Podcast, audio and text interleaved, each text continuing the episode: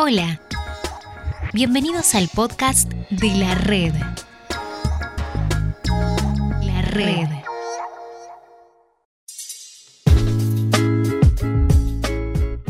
Hola a todos, es un gusto para nosotros poder presentar este podcast que lleva por nombre Desarrollo Infantil Temprano por una experta que es la doctora Marta Aurelia Martínez desde El Salvador. Estamos muy contentos de tenerla con nosotros. Sabemos que va a llenar nuestra vida a través de, del Señor, que fue quien iluminó su mente, su corazón y todo su ser para poder llevar a cabo este libro. Así que comenzamos. Mi nombre es Marta Aurelia Martínez. Qué lindo esta experiencia que ha organizado la Asociación Médica Cristiana de Guatemala. A ellos los conocemos desde hace años y ya hemos hecho otros trabajos conjuntos y eh, es una asociación bien activa, de verdad que ellos están trabajando por el reino bien fuerte y mm, de hecho estuvimos allá en noviembre del año pasado bien a tiempo pues porque estuvieron un congreso maravilloso latinoamericano, tuve la, también la, el honor de estar también compartiendo algunos aspectos de desarrollo infantil temprano y entonces hemos quedado también con esta inquietud. Ya en el pasado, como les digo, tuvimos otras experiencias. Ellos conocen eh, un poco de lo que hemos estado haciendo aquí también en El Salvador y para mí es un gusto verdadero estar eh, con ustedes, gente joven, gente que, que, tiene nuevos conocimientos, que va también a la vanguardia y sobre todo que aman al Señor. Bueno, me hice pediatra, médico primero, después pediatra, salubrista, hice mis residencias de pediatría y luego hice este, uh, salud materno-infantil, eh, hice también eh, gerencia de hospitales y atención primaria en Israel. Y por cierto también estuve en un grupo, en un... Uh, en un curso corto eh, de, nutrición aplicada ahí en el INCAP en Guatemala hace muchos años. Y me dio, ah, fue, me encantó estar eh, también en este curso en Guatemala. Estuve presencial, fue un curso presencial, ahí estuve viviendo unas varias semanas y um, he estado pues este, trabajando mucho con los programas de salud, atención de atención infantil en El Salvador a nivel público primero, después a nivel privado em, y lanzando muchas iniciativas así a nivel nacional. Me tocó mucho lanzar muchas iniciativas eh, porque fui oficial de UNICEF por muchos años, antes consultora y también después fui consultora nuevamente y proyectos así también ah, lanzamos este, todo lo que era la ayudación de la sal, la fortificación de la del azúcar con vitamina A, luchamos en aquellos años pues con todo esto de la diarrea, se nos morían muchos niños de diarrea, desnutrición, en fin, todo eso lo hicimos mucho, muy fuerte con UNICEF. Y luego también con AIDE estuvimos en otros asuntos, también trabajo de desarrollo organizacional y pero el corazón mío es para los niños, así que este, realmente tuve el gusto también de estar en la Junta Directiva Internacional de World Vision y también eh, muchos años en la Directiva Nacional del Salvador y también como directora nacional. Por cinco años, sí, como le digo ahí, la tía fuerte mi corazón y luego ah, empecé también una iniciativa propia para hacer un diseño en donde realmente los niños pudieran crecer bajo el modelo de Jesús y eso es lo que estamos haciendo prácticamente de hace algunos años, capacitando gente, iglesias, viendo que la visión sea completa porque la, deuda con los niños es basta, ¿verdad? Yo vi que todo lo que había aprendido francamente no llevaba a este desarrollo integral, este, y fue que eh, fue abriéndose cada vez más mi visión hacia hacia a plantear un modelo más integral, ¿verdad? Como les digo, trabajé muchos años con UNICEF y con muchos programas de ellos, pero la visión no es integral, obviamente, hasta tener un, un, modelo, ¿verdad? Así que eso es lo que eh, platiquemos y qué gusto estar con, con, gente joven, ¿verdad? Que mi también deseo es aprender también eh, de ustedes ah, tengo una linda familia y déjame que esa fue mi inspiración, mi familia. Eh, ustedes saben la situación del Salvador y las maras, eso fue para mí muy duro, entonces yo pasaba muchas noches en oración, en oración y, y, llanto realmente por esta situación nuestra nacional y cómo podemos eh, hacer cambios acá, ¿verdad? Entonces, eh, fue como fui teniendo más visión hacia lo que hoy estamos haciendo. Así que el Señor me ha, me ha bendecido mucho más abundantemente de lo que uno espera y esa es la idea de poder compartir y poder hablar un, un mensaje pues, del reino. ¿Qué tal? Mucho gusto. Mi nombre es Catherine Díaz. Soy psicóloga clínica y es un gusto participar con, con ustedes, con usted doctora, y poder platicar de lo que usted nos va a compartir el día de hoy, pues en mi área, ¿verdad? Y gracias. ¿Qué tal? ¿Cómo están? Mi nombre es María Angelina Nájera, soy nutricionista y para mí es una bendición el poder compartir con ustedes el tema del día de hoy. ¿Qué tal? Mucho gusto. Mi nombre es Melissa Sanchinelli, soy maestra de educación primaria. Es para mí un honor poder estar aquí con ustedes y sabemos que vamos todas a aprender un montón de la doctora, vamos a aprender de Katy, vamos a aprender de María Angelina también, que son unas expertas. Así que yo sé que esto va a estar buenísimo. Creo que ya me conocen en estos episodios, pues igual me presento, soy Jairo Díaz y bueno, sin más, eh, comenzamos. Yo quiero iniciar hablando sobre algo que me llamó bastante la atención en su libro y es que, como lo dice el título, ¿verdad? El desarrollo infantil temprano. Pero usted eh, en el libro le llamaba a esto del desarrollo infantil temprano, o que también es conocido como la primera infancia, que era un periodo crítico, pero a la vez un periodo de trascendencia. No sé si nos podría como, como que profundizar un poco por qué usted dice que es un periodo crítico, pero a la vez trascendental. Sí, como no. Eh, bien, la, Convención de los Derechos del Niño definió el niño a los menores de, de 18 años. Sin embargo, eh, este, ya nuestros eh, nuestras leyes de la protección integral, tanto en Guatemala como El Salvador, lo dividen este grupo en dos grupos, digamos, los niños, propiamente la niñez, y los adolescentes. En Guatemala, por ejemplo, está el niño va desde la concepción hasta cumplir 13 años y de 13 años en adelante, pues este, hasta cumplir 18 son los adolescentes. Entonces, este periodo de la primera infancia es un tiempo de gran vulnerabilidad y oportunidades y eh, se define como los primeros cinco años de la vida. Y luego vendrá una infancia media que son de los 5 a los 9, ¿verdad? 5 a los 9 o a los sería los tres en el caso de Guatemala, o podría ser una infancia tardía, pero esta, la primera infancia, que antes se hablaba de un periodo hasta los primeros ocho años, hoy se está diciendo los primeros cinco años para que veamos la lo trascendente que francamente, porque ahora tenemos experiencias tempranas que nos van a moldear toda la vida, que van a moldear el aprendizaje, el comportamiento y la salud. Y eso se hace en los primeros años. Entonces estos cerebros se forman con el paso del tiempo, pero la robustez o la debilidad de la arquitectura evolutiva de los primeros años va a definir todo el desarrollo posterior. De ahí, pues la trascendencia que, que, que, se le ha dado, ¿verdad? Se establece como los cimientos. Estos primeros años son cruciales, ¿verdad? Para todos los resultados sociales a nivel también individual y, en términos de la salud a lo largo de la vida. Eh, entonces van a establecer, como les digo, esas bases, ese fundamento que van a construir el bienestar y que van a construir eh, realmente la salud de las personas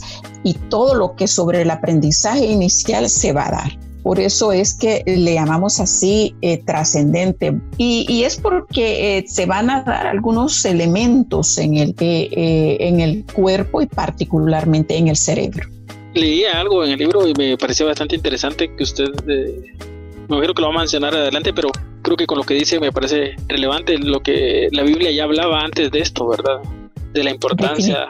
Sí, definitivamente siempre la Biblia ha hablado mucho, mucho sobre, eh, sobre la niñez eh, y, cuando nos decía instruye al niño en su camino, eh, no está así por, por así nomás, ¿verdad? Y cuando sea grande no se apartará de él. Fíjese qué belleza, porque nos estaba dando la clave, ya la teníamos, ¿verdad? ¿Por qué cuando esté a grande no se apartará de él?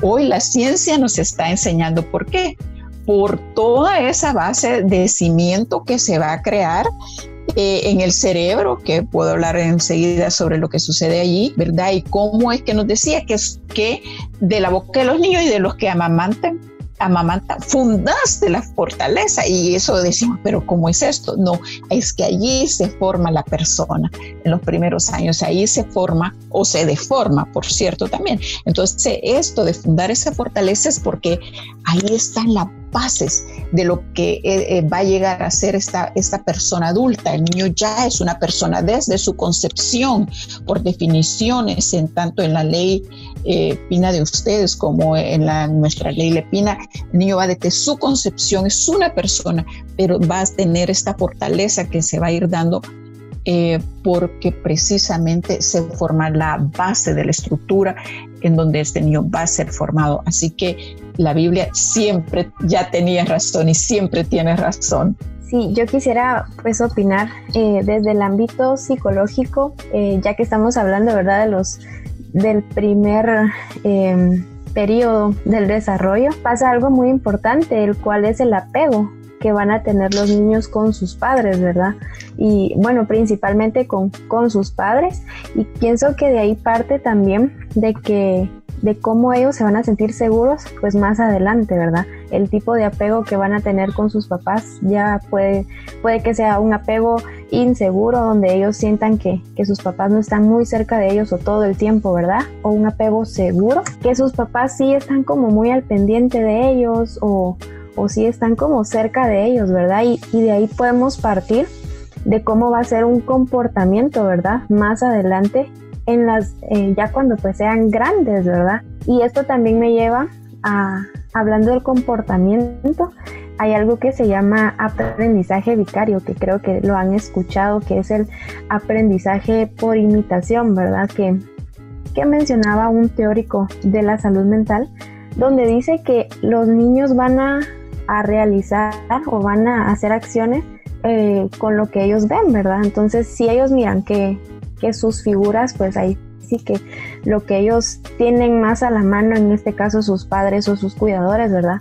Ellos van a observar un comportamiento y e, inmediatamente pues lo van a querer hacer o lo van a imitar y, y eso me llama mucho la atención porque como se mencionaba, ¿verdad? De que esto ya se mencionaba en la Biblia y de cómo tenemos que instruir al niño en su camino, ¿verdad? Y eso me, me, me llevaba a esto, ¿verdad? Lo que es el aprendizaje vicario, de cómo vamos a, a enseñarles o a modelarles a los niños en sí el camino que los conduce, ¿verdad? A, al Señor.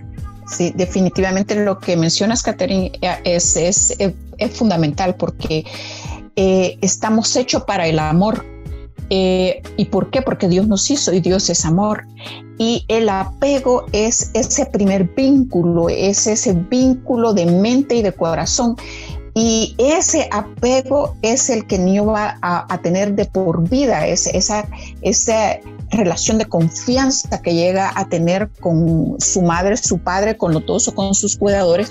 Y sabe lo que hace eso, eso que construye y da la base para la construcción de toda la arquitectura cerebral, así como se oye. De hecho, el, el cerebro se empieza a construir de la base y la base la tenemos justamente en el centro de la cabeza, la base del cerebro, y esas son precisamente las regiones relacionadas a la, al, afecto, a los sentimientos. Y el afecto de, eh, eh, y eso es, el, apego es una base eh, emocional sin la cual es imposible desarrollar todo el aprendizaje de todo lo que es el área cognitiva porque ese le da precisamente, el niño va a esa relación de confianza eh, y esa relación de amor y de, y de, y de ese diálogo continuo y amoroso eh, que se llama acciones de, de devolver y acciones eh, de, es como un juego de pelota, así esas interacciones que se van a dar y se dan con la base en el apego son lo que construyen precisamente las uniones neuronales que van a dar esa arquitectura cerebral sólida, así que totalmente en acuerdo yo sí quisiera opinar, el, realmente eh, todo va relacionado, ¿verdad? Todas nuestras carreras o todo lo que nos dedicamos va relacionado y el cómo eh, el niño desde chiquito relaciona todo esto, la alimentación y el amor y el, el cariño que le brindan sus padres, ¿verdad? Desde desde el nacimiento, desde que está embarazada la mujer, realmente ellos pueden sentir como el rechazo o el amor que le, le pueden dar sus padres, ¿verdad? En cuanto al aspecto nutricional, usted lo mencionaba también en un video, sobre la ventana que tenemos de los mil días, ¿verdad? Que son los primeros eh, dos años de vida, e incluidos los nueve meses de embarazo, ¿verdad? Que se tiene como para nutrir adecuadamente a la madre y al niño, como para que éste se desarrolle eh, en todos los aspectos, ¿verdad? Físico, intelectual, también impacta en el rendimiento de la escuela, ¿verdad? Y como Dios hizo tan perfecto todo que nos dio como el primer alimento que se le va a dar al niño y me gustó mucho que usted eh, habló sobre la lactancia materna como amor líquido, porque no solo lo nutre, o sea, nutre su cuerpo y le da energía, sino que también le da como el, el, amor y el cariño de la madre, ¿verdad? Ese apego al, al ponérselo en el, en el, pecho y el hecho de que el niño escuche eh, latir el corazón de la madre mientras se está alimentando, todo eso tiene como un impacto, ¿verdad? En la vida del niño y en, y en su desarrollo. Claro, es que, eh, bueno, Dios es perfecto en, en todo lo que hace y creo que hay que aprovechar como todos los, todos los recursos que Él nos ha dado, ¿verdad? Empezando por, por la lactancia materna y también considero muy importante el, desde el principio el que el niño se en, en una base espiritual para que tenga un adecuado crecimiento, ¿verdad? Y desarrollo. Es definitivo.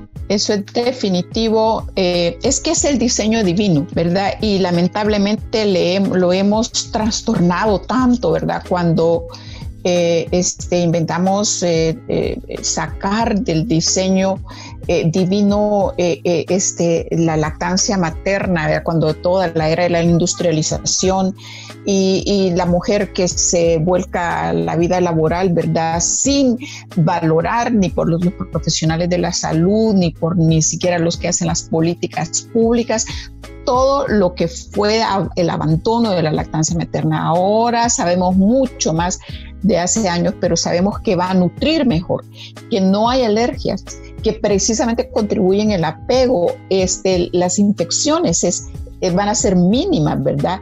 Eh, todo el desarrollo dental, los problemas de salud nutricional eh, que, que, están moviendo serios ahora con todo el desarrollo de la, de la diabetes, que es una pandemia mundial, ¿verdad? Silenciosa, la obesidad, todo esto viene a raíz de todos los errores de la alimentación temprana, el abandono de la lactancia con toda su riqueza, los nutrición, los, eh, todas esas sustancias, los nutrientes específicos para el desarrollo del, del, precisamente del cerebro. Hemos hablado que se están construyendo millones y millones de conexiones neuronales y la neurona va creciendo así físicamente, va tomando un lugar en el espacio, la neurona se va desarrollando. ¿Y qué la neurona? Necesita mucha proteína, muchos minerales, muchos micronutrientes, mucha energía para que precisamente pueda crecer, si está creciendo la vida, está creciendo las células neuronales. Entonces, cómo es que sustituimos la, una riqueza de alimento que estaba hecho para ese momento, ¿verdad? Por alimentos que pretenden incluso hasta con adjetivos equivocados como maternizada, por ejemplo, es un adjetivo muy equivocado, ¿verdad? Cuando realmente este es el verdadero regalo de la madre para su hijo, el del Dios para nuestros hijos es más económica, está a la mano, no hay alergias, o sea, eh, eh, hay cientos de ventajas, pero para mí las principales eh, las acabo de mencionar así rápidamente, así que totalmente de acuerdo, Angelina, eh, hay que tenemos que seguir promoviendo este diseño divino de la lactancia materna.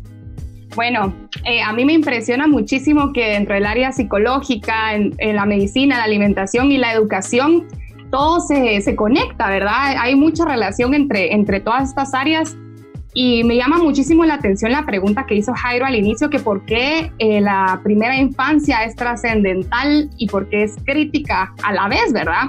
Y yo como maestra puedo ver que en algunos casos los padres de familia sienten que no es tan importante la educación preprimaria, ¿verdad? Que es antes de la primaria. Y realmente, eh, según mi experiencia, yo he podido localizar que la preprimaria es la etapa más importante ¿Por qué? Porque los niños aprenden rutinas, aprenden, como decía Katy, a imitar, ¿verdad? Son como esponjitas que realmente el docente está haciendo lo que sea. Por eso el docente tiene mucha responsabilidad, ¿verdad?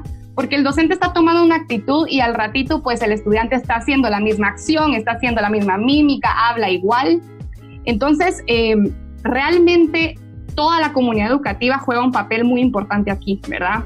Tanto el docente como el padre de familia, como el estudiante, los tres tomamos un rol muy importante en la vida del estudiante en este momento. Pero ¿qué pasa si el, si el padre de familia no está completamente enterado de cómo debe formar la vida de su hijo, ¿verdad?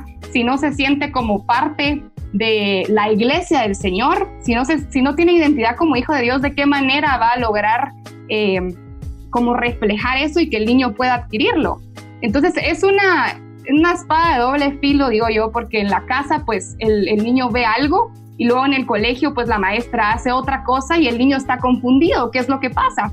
Y aquí vengo yo en esta parte a introducir lo de la escuela de padres y yo vi que, en el libro usted mencionaba eh, algo acerca de poder formar al adulto también, ¿verdad? Que es muy importante. Entonces yo decía, bueno, en el colegio donde yo estoy trabajando hacemos escuelas para padres y es impresionante cómo se les habla del Señor e incluso los padres de familia se quedan como, yo no sabía esto, ¿verdad? Yo no tenía conocimiento de esto, entonces, ¿cómo van a poder ellos hacer algo de lo que no están llenos? Y eso me ponía yo a pensar en el momento en que yo estaba leyendo esa parte de su libro y yo decía, definitivamente tiene que haber eh, tanto en el hogar como en el centro educativo, en la iglesia, alguien que le diga al niño, usted tiene que ir por este camino. Y sabemos todas aquí presentes que el camino, el verdadero camino, el correcto, es el Señor, ¿verdad? Es Cristo Jesús. Así es. Así es. Sí, la verdad, me encantó esa parte del libro y estoy totalmente de acuerdo con esto. Así es, totalmente de acuerdo, porque eh, realmente eh, la familia, la familia toma el rol más trascendente de su vida, que es educar a los niños, formarlos, eh, pasarlos durante esos primeros años tan críticos, ¿verdad? Entonces tiene que ser la familia, eh, tiene que ser potenciada, tiene que ser capacitada, tiene que ser, tiene que conocer qué está pasando en el cerebro, que va a dar la base para esas emociones eh, que después entra todo lo que es el razonamiento, el desarrollo del pensamiento, pero a partir de relaciones sanas en la primera infancia. Entonces, muchos mucho, eh, padres ahora dejan eh, eh, eh, esa la educación en valores, en principios que piensan que es muy temprano para dársela a los niños, aún con el modelaje, como hemos hablado, se lo están dejando a la iglesia o se lo están dejando al, al pre-kinder. Allí ya es tarde, ahí los niños, por ejemplo, en la iglesia, para que el niño llegue a formar esa arquitectura cerebral sana, eh, y que va a ser la base de todo su aprendizaje posterior, necesita eh, eh, que eso sea frecuente, que sea frecuente. Solo así las neuronas crecen con experiencia frecuente, frecuente, frecuente, insistente. Entonces sí se va desarrollando todas las ramificaciones, que es la base de todo esto. Entonces no puede más que ser esto en la casa y ahí hemos fallado porque este aprendizaje primario y básico es en la casa. Después sí puede ir ya el niño a su preescolar y puede, y puede también ser fortalecido allí, ella con las relaciones sociales se amplía. Eh, y entonces eh, tiene un, espectro mucho más amplio, pero si no se ha construido esa base de confianza en el hogar, si se le dejó a, las pantallas, a que el niño estuviera solo en una tele, aún de bebecitos los ponen ya en la tele, que estuviera con sus celulares, eso no construye francamente esa trama celular que necesariamente tiene que ser formada con esa base de un adecuado desarrollo emocional para que todo lo demás, el aprendizaje, el desarrollo social y el desarrollo de la inteligencia espiritual también pueda funcionar. Entonces, la potencialización de los padres es mandatoria y debe ser ya, porque el cerebro en los primeros tres años va a ser esa base, las conexiones de millones de, conexiones neuronales por segundo, puede ser más de un millón de conexiones neuronales, está sucediendo en esos primeros años. Y lo que tú decías, funciones superiores del cerebro, así como las funciones de la visión y el lenguaje eh, y el auditivo eh, se, se, tiene, hacen una trama y entonces él puede ir desarrollando su lenguaje. Si los niños no se les habla, no se les lee, no se les hace participar, esa trama es débil. Ya no digamos si hay, maltrato, si hay eh, descuido, si hay negligencia, que es el abandono, que es el preferir estar con el celular que estar hablando con el niño, que es el preferir estar en la pantalla de la televisión en vez de estar platicando con los niños. El niño necesita un diálogo continuo, amoroso, esa interacción de servir y devolver, que fijarse en lo que el niño pone atención y ampliarlo. Eh, eh, y el niño, y fíjese bien lo que dice la palabra, instruye el niño. Y se nos ha olvidado que instruir es eso, esa conversación, ese diálogo continuo. Y creemos que la Biblia dice, corrige al niño. Obviamente vendrá la corrección en su momento, pero si no hemos instruido, no podemos corregir, instruir, repetir. A veces pensamos que con una vez que se lo dijimos ya bastó, pues no, el niño necesita repetición continua, constante. Yo les digo a, pues a los padres y a las madres, mire, antes de empezar las actividades del día a día, usted tiene que quiero que usted sepa qué es lo que tiene que hacer para vencer los retos del día. En primer lugar, sepa de sabiduría, la S de sabiduría. Pídasela a Dios. Usted no va a poder abordar el día a día sin pedirle sabiduría a Dios. E de C, empatía. Empatía es sentir como el niño también, saber que él es un niño y que, y que va a pasar de ese estado emocional a un estado más racional. Entonces, saber identificarse con las emociones de los niños, no ponerse emocional como ellos, como a veces se hace. La P de la paciencia es lo que les digo, la repetición, la repetición constructiva, la repetición que es la madre de toda la ciencia, la repetición es la paciencia, ¿verdad? Y el amor, ¿verdad? Que es proveer, que es sustentar, eso es el amor y los padres lo tienen, pero sepa, es para mí lo que los padres tienen que hacer para afrontar el día a día con sus niños, con sus niñas, para que crezcan con todo ese potencial y lleguen a la imagen del Señor y puedan crecer realmente así, eh, hermosos, inteligentes, sanos, con todas sus inteligencias desarrolladas. En la familia está la clave, de acuerdo, Melissa, en la familia está la mucha de la clave.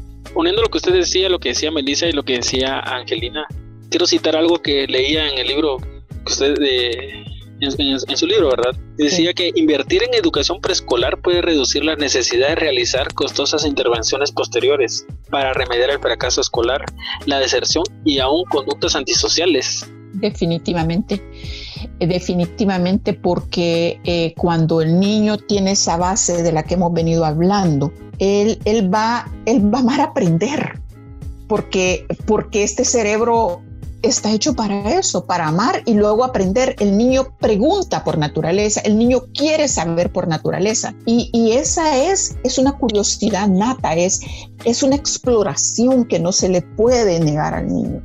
Entonces, esa, esa es la base por la cual el niño va a desarrollar esas habilidades. Entonces, estos niños que han recibido esta capacitación desde pequeños, esta educación así interactiva, eh, de mucha confianza, en donde el niño no está siendo eh, abusado, maltratado, eh, abandonado, eh, este niño va, va, a triunfar en la escuela. Luego tiene un preescolar más exitoso. El primer grado no lo va a aplazar como la inmensa mayoría de los niños, bueno, que ahora ya no los hacen aplazar, pero los pasan con unas eh, eh, promociones, pero es, este, como espontáneas, pero realmente los niños no han adquirido toda su, su habilidad porque tarde llegó la escuela. A veces a los niños, y esto es un cerebro que ya ha dejado de construirse a la velocidad. Hemos perdido los años preciosos de la gran velocidad de las conexiones neuronales y entonces, eh, pero si el niño empezó con toda esa velocidad que fue aprovechada en los primeros años, no va a fracasar en la escuela. Y entonces este niño va a aprender más, ya las matemáticas no le van a costar porque ya vamos a ver que desde temprano se le ha empezado con el desarrollo del pensamiento lógico matemático, ya no va a ser su enemigo las matemáticas, vamos a llegar a ser sociedades realmente más desarrolladas porque nuestro fracaso de sociedades subdesarrolladas porque no entendemos las matemáticas y nuestro lenguaje es pobre. Entonces va a ser así como cuando esto se dan esas bases, entonces no va a haber fracaso. Los niños abandonados, los niños que se ha ejercido negligencia sobre ellos, van a, y los problemas de pareja también van a incidir en que después van a buscar más tempranamente sus propias relaciones y, su propia sexualidad demasiado temprano. Van a buscar la droga eh, y van a delinquir más tempranamente y más frecuentemente que los niños que hubiesen tenido un todas estas oportunidades de desarrollo. Por eso se da, porque eh, el niño desde principio eh, ha sido llevado con estas bases en que la cual va a dar este, este fruto porque todas estas eh, relaciones emocionales, cognitivas, sociales están estrechamente y están, están totalmente entrelazadas durante todo el resto de la vida. Y entonces eso le va a permitir. Pero si el niño ha sido abusado, si el niño ha, ha sido maltratado con negligencia, entonces te va a dar lo que se llama el estrés tóxico, que eso es precisamente esa falta de esas conexiones y se construyen conexiones eh, por la adversidad que no son conexiones sanas. Y lo que tenía también eh, todo el, el potencial genético que traía, más bien eh, salen los genes malos, así del cuerpo, ¿verdad? Tempranamente van a salir genes de enfermedad que no son eh, protegidos, que no son, eh, digamos, escondidos, porque sucede un fenómeno fascinante en la epigenética que enciende o apaga los genes de acuerdo a esas experiencias vitales de la primera infancia. Miren, es que esto es maravilloso lo que ahora la ciencia nos está revelando de cómo la Biblia tenía razón, instruye, capacita al niño y ámalo, trátalo con ternura como el Señor eh, dando su ejemplo mismo él de su propia ternura, como él nos invita a ejercer esa ternura con los niños para que después tengamos esa imagen del Señor y no pueden haber adultos fracasados eh, eh, que van en contra de la sociedad, en contra de sus familias, de sus comunidades, si esto ha pasado en la primera infancia. Pero sí tenemos los padres, las familias, los estados, las comunidades, la iglesia, las asociaciones cristianas, todos tenemos ahora este rol fantástico de estimular todos estos asuntos de la, del desarrollo infantil temprano y ahora bajo el modelo de Jesús. Y ahorita que usted hablaba de, esto, ¿nos puede hablar un poco más lo del el modelo de Jesús? Ah, perfecto. Mira, el modelo de Jesús es porque eh, dice que la, eh, el, médico amado Lucas dice que Jesús crecía en sabiduría, en estatura, en gracia con Dios y gracia con los hombres. Y fíjate cómo estas grandes cuatro dimensiones del desarrollo que ya se están dando en, la vida de Jesús son las mismas cuatro grandes dimensiones que ahora nos está hablando la ciencia moderna de las que se desarrolla el cerebro. Eh, ellos le llaman educación, este, le estarían llamando la salud y nutrición, todo lo parte del cuidado, desarrollo y protección. Y fíjate que son exactamente las todas estas, eh, eh, todo este desarrollo infantil temprano, esto es lo que precisamente va a hacer. Entonces, fíjate, para eh, todo lo que viene a ser el desarrollo de la sabiduría, es porque el niño aprende y desarrolla el pensamiento, eh, desarrolla todo el, el, lenguaje, el pensamiento lógico matemático y todo su conocimiento del entorno, que son las ciencias, lo va a desarrollar, pero con los principios del reino de Dios. Y cuando esto, esta conducta eh, eh, manifiesta esos valores y un conocimiento, eso es sabiduría. Ahora, la estatura, la estatura de por sí mismo es un indicador de buena salud, incluso usado universalmente, ¿verdad? Que los niños eh, bien nutridos alcanzan su potencial de estatura, pero por eso hay que, detrás de todo esto viene lo que es la salud y nutrición y le llamamos para el toda la vida, porque si estas bases se dan en la primera infancia, este niño va a crecer sabiendo lo que le, nutre y no, y no con las tendencias ahorita que tenemos a las enfermedades metabólicas, como dije antes, eh, eh, todo el riesgo a, a, malformarse, ¿verdad? Incluso sus, ya sus arterias empiezan a dañar desde temprana edad, ¿verdad? Por ese alto consumo de sustancias inflamantes y carbohidratos que precisamente van a dar eh, los daños posteriores en las enfermedades prevalentes, ¿verdad? Eh, eh, de los adultos. Luego entonces ya en gracia con Dios, pues tenemos todo el desarrollo de la, de la identidad personal.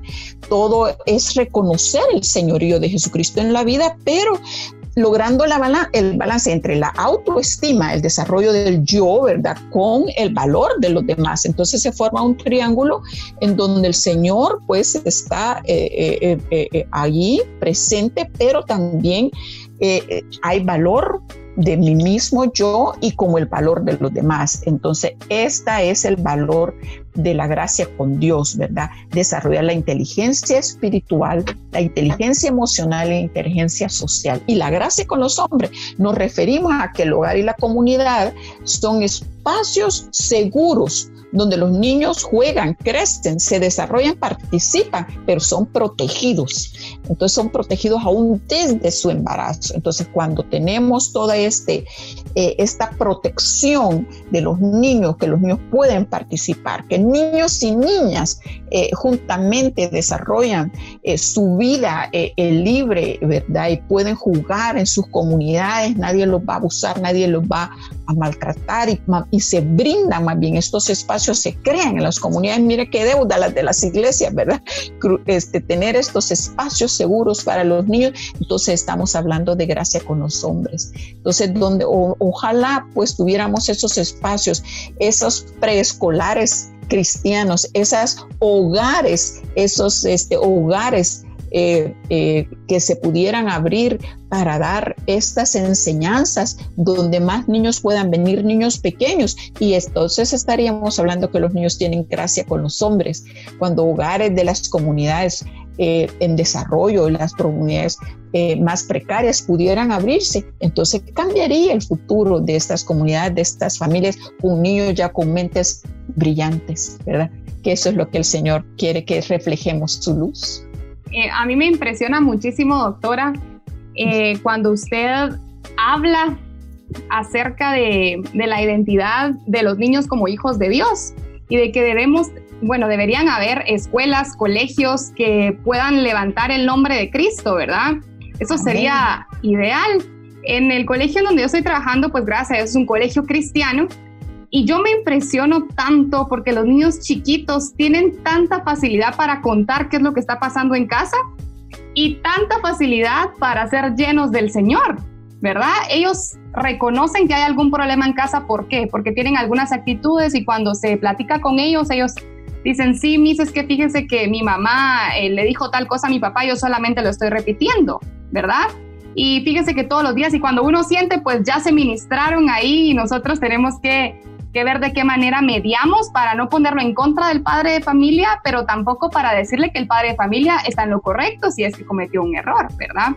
Entonces, eh, me encantó esa parte porque yo creo que no solo Guatemala, El Salvador, sino que todos los países en el mundo deberíamos estar conscientes que nuestro paso por la tierra es algo temporal, ¿verdad? No es algo permanente.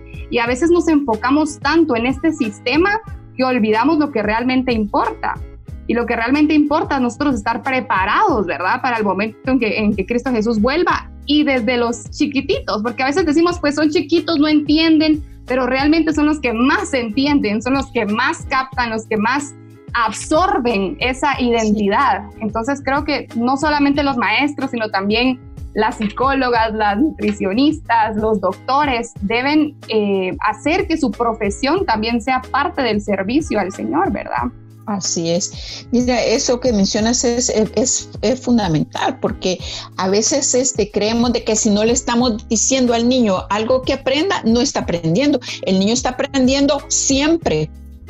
Siempre está aprendiendo, siempre porque siempre está haciendo conexiones neuronales, siempre. Entonces, sea que pensemos que le estamos em, enseñando o no, él está aprendiendo, su vida es aprender. El aprendizaje es lo que él tiene todos los días de su vida. De hecho, los adultos seguimos aprendiendo. Obviamente ya nos cuesta bastante, ¿vea? porque han cambiado toda nuestra, nuestra velocidad de conexión neuronal. Eh, pero eh, eh, y sabemos ahora el daño que esas relaciones turbias, que esas relaciones eh, eh, de poder en, los hogares que no se resuelven, esas relaciones de violencia, esas relaciones conflictivas, que, que, que, que el niño está muy chiquito, no se da cuenta. Error, error, error. Los niños están aprendiendo y están construyendo conexiones neuronales que esa situación de adversidad le está definiendo cómo va a tener después que no va a ser capaz de aprender eh, las matemáticas porque está impidiéndoselo esa eh, esa adversidad que está sufriendo en la casa, ese estado emocional que le está provocando, esa incertidumbre. El niño, decíamos, necesita amor, ternura, confianza.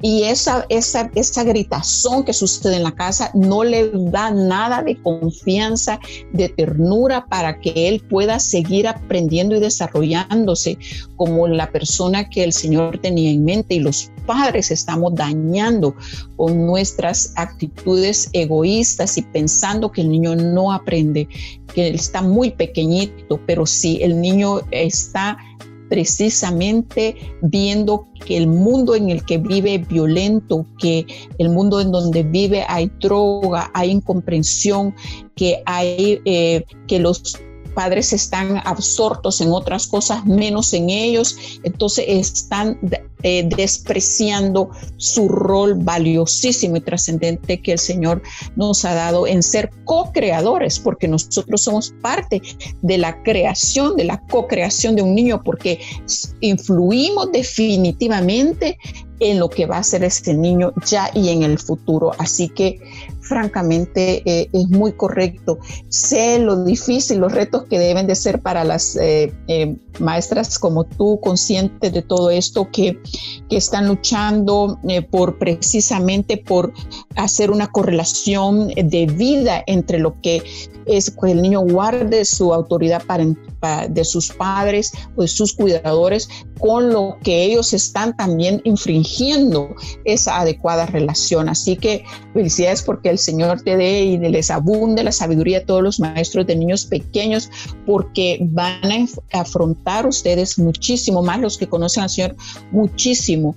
Eh, eh, pero, pero sí, volvamos al diálogo, Franco. Volvamos a veces a lo que no ha sucedido quizás es, es el abordaje individual de la familia, ¿verdad?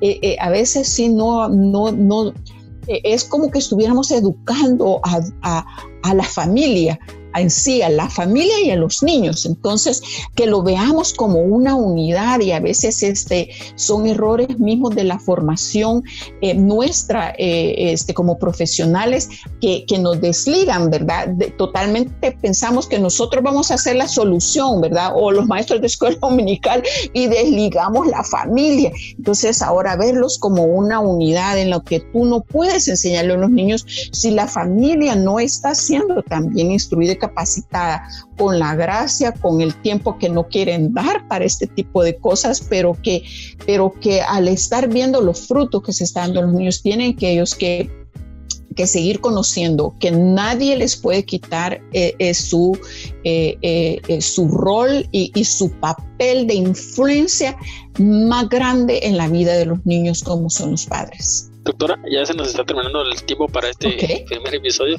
Solo me gustaría que cerráramos eh, donde usted nos hable un poquito de lo que era la conceptualización. Sí, eh, eh, pues prácticamente hemos avanzado bastante, digamos, a través de esto, diciendo un poquito cómo, cómo es este la se conceptualizamos ahora el desarrollo este este desarrollo infantil temprano cuando eh, todo este potencial es expuesto, cuando estamos hablando eh, precisamente de que estas conexiones, a mayor número de conexiones, vamos a tener más procesamiento de información y vamos a tener un mayor aprendizaje. Cuando también estamos hablando de que precisamente todo ese proceso pluridimensional que es el desarrollo integral va a definir todo este desarrollo holístico del niño y cómo lo podemos hacer bajo el modelo de Jesús porque es completo, es completo, es eh, ahora la ciencia lo conoce, pero ya nosotros lo conocíamos, lo que tenemos que hacer es aplicarlo al niño, porque eh, eh, precisamente ese, ese desarrollo infantil temprano, que es ese proceso de cambios, de aprender a dominar esos niveles cada vez más complejos de, de todo, del movimiento, del área motora, del pensamiento, de los sentimientos, de las relaciones con los demás y la inteligencia espiritual, eso es el, ese es el desarrollo infantil temprano. Entonces ya se nos caracteriza caracterizaba así. Y qué mejor manera que cuando esto es bajo el modelo de Jesús, cuando todos los niños pueden crecer como Jesús crecía, porque Él nos propone un modelo de vida, un modelo eh, también, este, e, es el, el camino él es el camino al Padre, pero también Él es el camino sobre el cual se debe de andar para el desarrollo de los niños. Entonces, este modelo en que Él crecía en estatura, en gracia con Dios, los hombres y en sabiduría, es para que los niños brillen con esa luz de Jesús. Es porque así pueden avanzar hasta lo que eh, el varón perfecto, conforme a la plena estatura de Jesucristo. Ese es el deseo del Señor expresado pues en la carta eh, que Pablo escribió a los Efesios. Entonces este niño puede llegar a esa perfección, ¿verdad? Que está en Cristo Jesús, porque Jesús sigue siendo el modelo, sigue siendo el sentido y sigue siendo el destino de vida.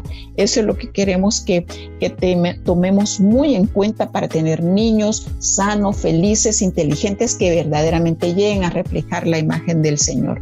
Así que tenemos en el mandato del Señor, ¿verdad? Es la expresión de nuestro compromiso, ¿verdad? Y también esos ejemplos valiosos de él cuando él quería que los niños estuvieran siempre cerca de él y lo que dijo duro para los que le hacían mal a los niños. Así que yo les felicito bárbaramente porque ustedes están trabajando por eso, la Asociación Médica Cristiana de Guatemala, y a todas ustedes que están haciendo un trabajo maravilloso.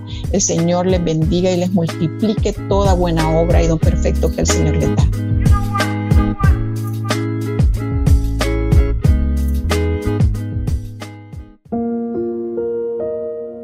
Si quieres recibir a Jesucristo como tu Señor y Salvador, te invitamos a hacer la siguiente oración juntos.